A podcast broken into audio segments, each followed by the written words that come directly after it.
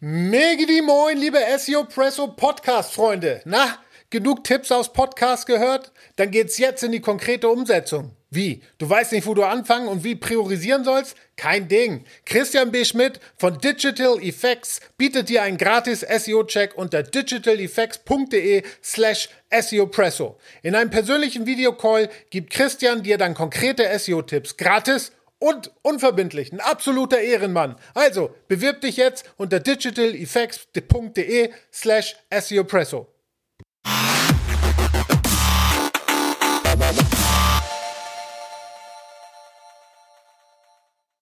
Hello and welcome to another English episode of the SEO Presso podcast. My name is Björn Darko and today's guest is Tyson Stockton, co-founder of previsible.io and co-host of the most successful SEO podcast in the US, The Voices of Search. Tyson has previously worked as VP at Searchmetrics, where he was heading the professional services of the US business. He started his career as a search and marketing manager at Sports Warehouse. Hi, Tyson. Uh, good to have you on the podcast again. What's going on, Bjorn? Always good to be back. Yeah.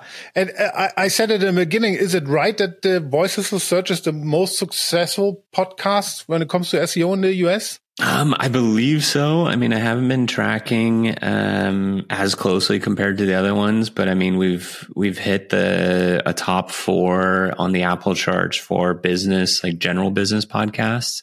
Um, so yeah, we've been doing it now for I want to say over four years, um, and yeah, I have a pretty solid following. Nice one. Uh, congratulations. And it is a really good podcast. Um, if you people are, you are interested, tune in on, you know, Spotify, iTunes, wherever you find good podcasts, the voices of search. But our topic today is actually hiring SEOs you in Previs- at, at Previsible, you hire SEOs for other companies to place them and source talents for different companies, right? How, how can we imagine that does it work? Is it kind of a headhunting, um, you know, channel within the, the, the agency? So you, you place them there and then you get kind of a stake on their annual salary. C- can you elaborate a bit on uh, how that works? Yeah, absolutely. Um, and I mean, first, just going back to if there are any, you know, listeners to this podcast that have interest or, you know, past guests that you've had on um, that would have an interest in being on uh, Voices of Search, um, feel free to give me a shout. We're always looking to have good guests um, on the podcast. And then, yeah, as far as what we offer at Previsible, I'll first kind of just frame up like our business. We have three main like channels or areas of service. We have our SEO consulting our recruiting or resourcing, and then our enablement and education. And so whether businesses are needing to have that external expertise come in, that's where our consulting arm plays. If it's expanding, bringing on new talent to their team, we do that with our resourcing and then the education enablement to whether progress individuals within an SEO team or partners delivering on SEO. That's more of how do we become more effective or more efficient in our craft. And within resourcing, we offer kind of three types of service. We have one, which is the more traditional recruiting and retain search. And so that's when a business wants to bring on an SEO and really this came out of hearing from clients and also just past struggles myself of working with external or internal recruiting teams where if you don't have the understanding of SEO and the experience directly wor- working within it, it becomes really difficult to really evaluate and assess like quality talent. And you can look at two people on paper, hey, they both have five years of experience, but then you know, it may not be the exact fit. And there's so many different types of SEOs. And so with this, we're really working with the teams of understanding what are the needs, what are they looking to achieve, what's the composition of their existing team. And then we create for them like more of the persona or profile of who we need to look for and then help with the outreach using our network of SEOs, using our SEO jobs newsletter, and then finding those individuals, doing the screens, doing skills assessments, and then ultimately passing over our top, you know, three to five candidates that we feel are most suited or most qualified for the position. We're also starting to get into a few new areas within resourcing, and this is coming from a lot of the tech layoffs and what we're seeing in the market.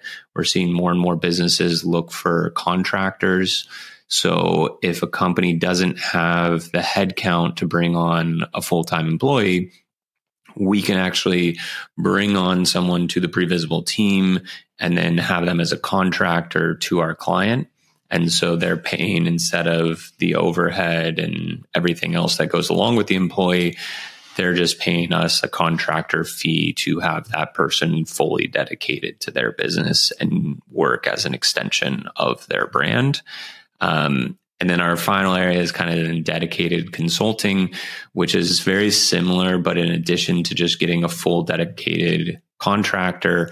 You also have the backing of the previsible leadership team, the support team, and everything else that we offer. And this way, we feel like we have three different options from, hey, we just need someone to ensure that we make the right SEO hire and find the right SEO for us, finding that contractor and having that resourcing model, or a full blown dedicated consultant that has the backing and the management of Previsible. Yeah, I mean, it, it reminds me uh, in some points to what is also happening within product and, and technology or product and engineering, right? So the second um, thing that you described is, is, is kind of offshoring, right? So they they're employed with you, and you just place them for a certain amount of time, contractual within this company, right? And and the, the third one with the consultant. I mean, that's pretty normal also within agencies in, in, in Germany. But I, uh, to be honest, haven't seen any kind of agency within Germany or even within Europe that does kind of headhunting for talents uh, for companies. And and I think it do make sense, right? Because if you talk to normal headhunting companies, you know, they hire for you know a lot of a, a lot a lot of subjects and a lot of topics, but really having the dedicated experience with SEO and and you know what actually the company is needed in kind kind of skill sets, uh, also personality characteristics of the, of that specific person. I think it totally makes sense that an agency with a vast SEO background does uh, the sourcing and, and, and also the pre-filtering and pre-selection of those candidates. So what is it like if you look at the pattern? So of course you can have a, can hire a specialist or more a managerial role, a visionary uh, role, right? But what is kind of the pattern of what um, companies are looking for nowadays? Is it more the specialist or is it more somebody that can drive um, leadership and drive vision within the company? Um, there's there's a pretty broad array. Like we're seeing now, at least within the US market, more SEO leadership opportunities opening back up, especially in the enterprise level. So we're seeing those director level and above roles um, starting to now be kind of, and maybe it was with some of the uncertainty in the market, they were just holding back on opening those headcounts. And so we are seeing those. I think that's a, like a key area that businesses sometimes struggle with is like the management or like leadership level of SEO. There's a lot of super talented SEOs that are really technical and really skilled, but they may struggle a little bit more with the management or the soft skill side. So finding those individuals that have like the technical chops and the soft skills for management navigation around an organization is an area that we see a little bit more challenging. Otherwise, like definitely the mid kind of mid to senior level SEOs in like the manager, like SEO manager, senior manager area have been pretty common. Um, to date, we've probably done less entry level um, placements. Like we have had a few that we've worked with companies on placing a, you know, one to three year experience SEO specialist or associate to join a team. Those typically we find come from frustrations of pace and how long it's taking, whether traditional agencies or internal recruiting teams to bring on like quality, you know, entry level talent. Um, but those, you know, certainly exist as well. I think at least US market wise, what we're seeing now is like this increase in interest for contractors where they may not, again, have a full time headcount available yet. And so in those scenarios, that's where we want to be able to offer that, assuming that the individual and the company and everything's a fit, if they eventually want to convert that person to be a full time, you know, we're certainly open to that. We just, you know, obviously want to make sure it's within the individual's interest and everyone's kind of happy with the arrangement. Right. And how do you, like, from your side, assess the knowledge of of the candidate? Because we all know it, right? So there's, you know, a hiring manager is coming. You know, you have one interview and talking to to to the talent acquisition manager. Then most probably will, um, you know, transferred uh, to your hiring manager. And most of the time, there's kind of a case study, which is for uh, SEOs that uh, work a longer time in the, within the SEO area, actually a very easy case, right? But to really uh, get to the knowledge of the specific person with the background of what the company is needed, how how do you assess the knowledge of that person and that candidate? Yeah, it's a great a great question, and it's one area that I strongly believe there should not be a one size fits all because the needs of each role is going to be a little bit different. So I do advocate and do use customized skills assessments where it's like I have a few, you know, fundamental kind of basic like questions that I might use like multiple times, but I'll really put like a unique touch to each skills assessment to make sure it's catered to the expectations of that role. But typically our process for interviewing or for the entire recruiting piece is one like at the early stages you're more generous. Like you're much more like you don't want to be overly critical because you know it's like a resume is a good representation of someone's work but i don't think it's a foolproof you know, like, hey, I can tell everything just by a piece of paper. And so, first step is, you know, just doing application screenings, looking at their background, being like, could this person be a fit?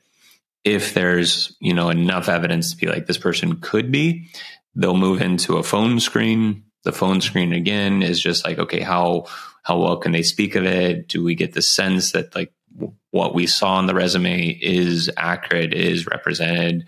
Like, do they meet some of the basic requirements for the role?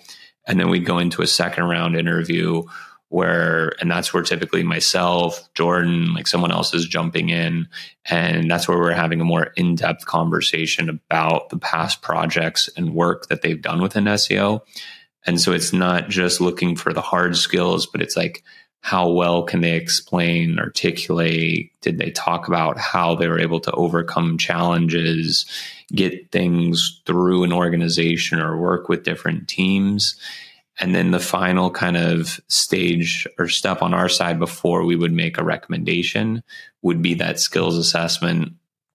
The more entry level the position, the quicker and faster it is. So I might use more of a like a Google form sheet for an entry level position with a couple like trivial questions, a little bit more long form that they can't just, you know, do a Google search and get it. I'll ask for more of like application of something that they might easily be able to find online.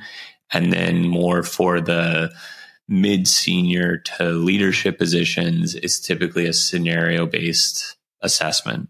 And we recently helped a um, investment company hire an SEO manager to basically work with their portfolio company on SEO. And so for that, it was a little unique that it's not just being an in-house SEO or it's not just being an SEO at an agency, but you're kind of having elements of both.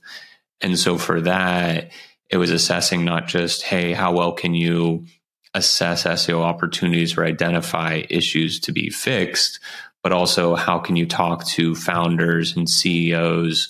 How can you advise the investment company on the opportunity of a potential acquisition target?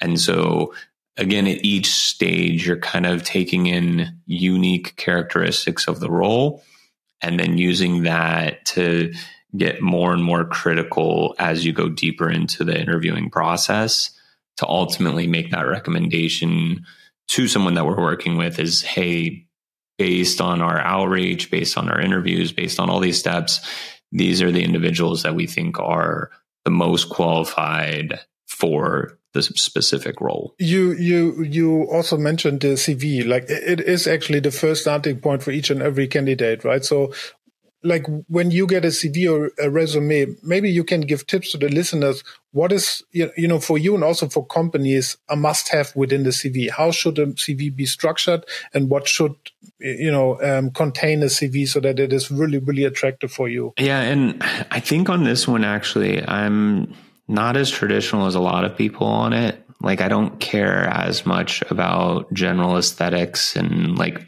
yeah, I want it to look good and clear, but it's like the most important thing that I'm going through is directly on work experience.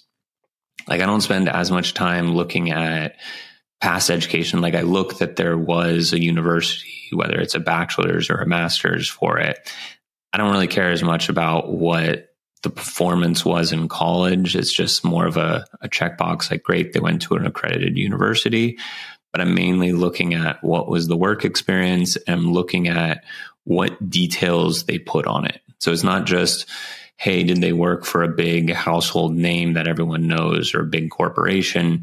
It's how did they talk about the work? Did they actually call out specific achievements that they made? Like what was the day to day?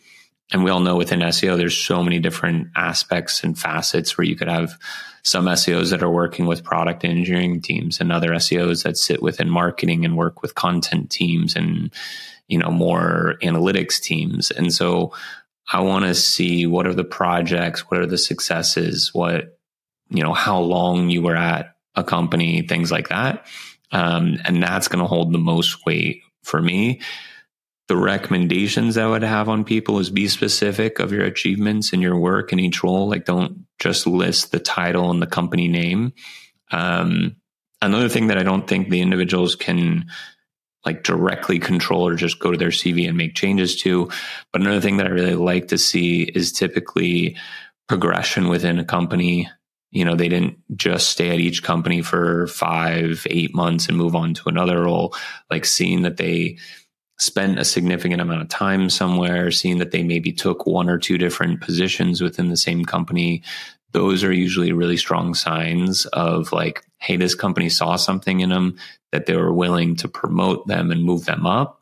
And that's something that I think also holds a bit of weight because, again, it just shows a little bit more of the character in the individual than necessarily what school they went to or just you know the how big of a company they worked for what i also found like based on my experience i, I mean okay uh, maybe I, am I'm, I'm a i'm a special person but you know when you go on conferences and i also do this podcast for example right? I go on conferences i write uh, in magazines and blogs and you know i give interviews. I always list those things also within my cv because i believe that it gives like a sense of my personal brand and it gives also a sense of my ability to be also a thought leader within the industry, and most probably also will increase the market value and the perception of the one who's reading the CV, and most probably you get far, far better chances to get invited for an interview, right?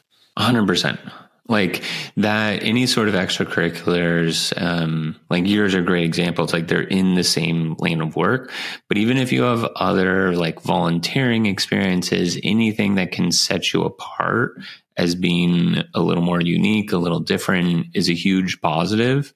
And I'd say like in general, you want your character, your personality to come out a little bit on that CV. And it's, you only can take it so far, but even if it's enough to get that first conversation, like that's where then you have the opportunity to really do it. Like a lot of SEOs that I talk to, it's like oftentimes getting past that first CV scan is the hardest part.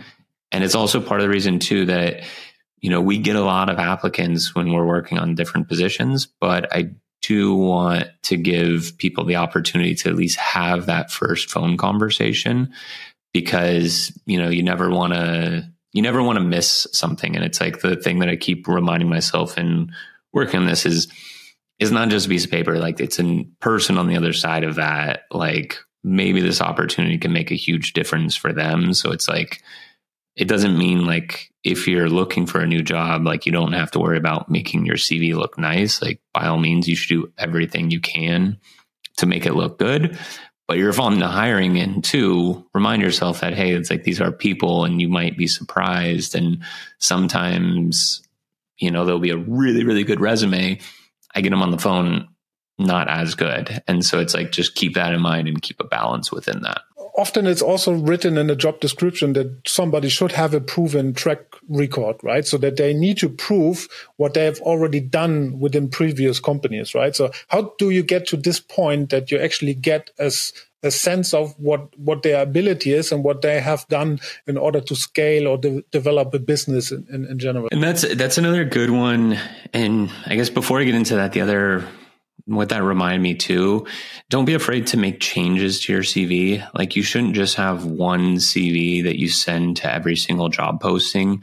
Look at the job posting and then see what you can call out within your past experience on what they're looking for. And so when you have those three to five bullet points or summary of the work you did at whatever position, use that as an opportunity to call out the things that they've already written in the job description to then make that association present. I think then the next piece, and kind of also like from your question, is how do you portray that on the phone interview?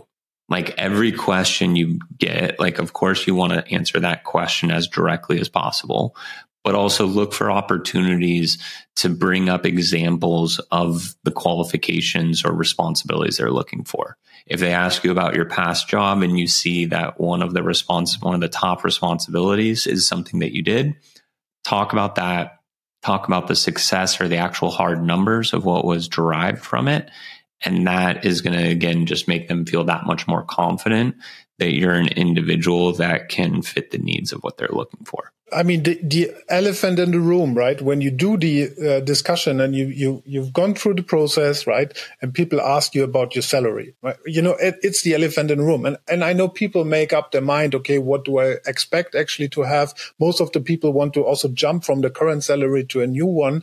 And, um, companies kind of use a trick all the time when they ask, okay, what's your current salary, right? So in order to, you know, say what, what do you expect, right? Would you, would you say that you should lie on this question and, and say, I mean, put 20% up on it so that you get to, you, to, that you get to the, the amount that you actually have because there's still wiggle room and neg- negotiation happening. But what kind of the tips do you have to actually get to your expected salary at the end of the day? That's a, that's a great question. Um, and again, you're going to talk to people and get different answers for it. For me personally, I would never recommend lying about it, but I wouldn't leave it as just saying, Hey, I made this in my past role because you run potential risk of if they do the background checks, like it could come out and that could be a really tricky position to be in. But it is this cat and mouse game of the conversations. I always like to ask that question of what are your salary expectations instead of what's your current salary? Because I think that gives me better line of what the individual is looking for. And if they're looking for something that's drastically far off than what I'm able to provide in that role, I don't want to waste their time. I don't want to go through a disappointment of recommending someone as a candidate that then won't work out because they're too far off on compensation. So I think as the person hiring, I also like to be as transparent as possible and provide a, an accurate pay band. And it's like, sure, there may be wiggle room, and there's cases when I've gone beyond the pay band because the individual was such a great candidate. But one, from the employer side, put a pay band on it. Just be transparent so people know what they're interviewing for. And that's going to help you in ensuring that you're getting candidates that fit in the same realm of what you're looking for for the candidates and the people looking for the job, it's a tricky one because, yeah, like a lot of times in these conversations, it's almost like you're you're in a negotiation and there's value not to be the first one to say a number. Like you want the uh, employer to say a number first before you do, because it puts you in a better position of kind of control in the negotiation process. And that was something like one of my early managers explained to me, not even in relation to like salary, but just general negotiation. And he was doing negotiations with, you know, Nike and Adidas and Adidas and Wilson and whoever else. And always he would say a thing and then wait for them to do it. And so there's some tact in that, like, eh, you don't always want to be the first one to say a number. Um, I think from people that I interview, when I ask them the question, and again, this is a scenario that the comp band is posted on the job description. So I know that they've seen it, but I still am asking them, hey, what are your expectations for salary? The individuals that say just like, yeah, it's within the range that you posted, to me, that's enough of a green light to be like, okay, I can move them forward, but it doesn't give me like any sort of leverage or something. Like if the pay band is between, I don't know, 75 and 100,000, and then someone's like, yeah, no, I'm really hoping for 75, like kind of already sets them at a disadvantage in the negotiation process. Where if they just said, yeah, I'm within the range that was posted, it gives me enough to be like, cool, that is, you know, someone that we can move forward in the process, but it doesn't put them at like a disadvantage to it. I think too, especially if you feel like you are slightly overqualified or it's like through the process, you're like, yeah, I have a lot of confidence that I am the best candidate for this. It's also okay to try to stretch it. And I think the less detail that you get into in the beginning of the process, allows you to really win over them as being like, this is the person that we want. And then if you're asking for a little bit more than what that pay band was, then that can give you enough like leverage to get something beyond what you were initially asking for. Um, the other kind of final piece on comp is there are the other elements that are not necessarily salary. So those are always like good for both sides to bring up What's the PTO situation? What are the benefits of it? Is there equity opportunities? Like those are all things too that can kind of swing. Is it remote? Is it in office?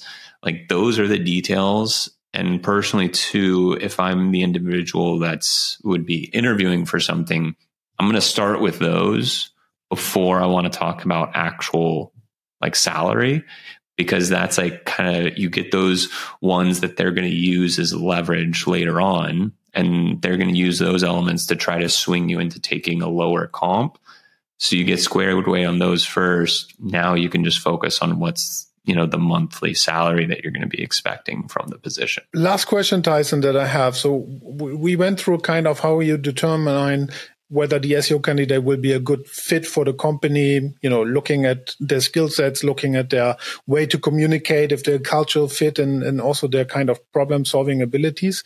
Um, are there any kind of red flags or warning signs that you look at out during the hiring process, even if the candidate is really good from the background and, and skill set and, and, and, experience and stuff? But are there any kind of red flags and warning signs that could um, potentially block you to hire those person? Yeah, and this is this would be one that's hard to articulate into like a this is always what it's going to be.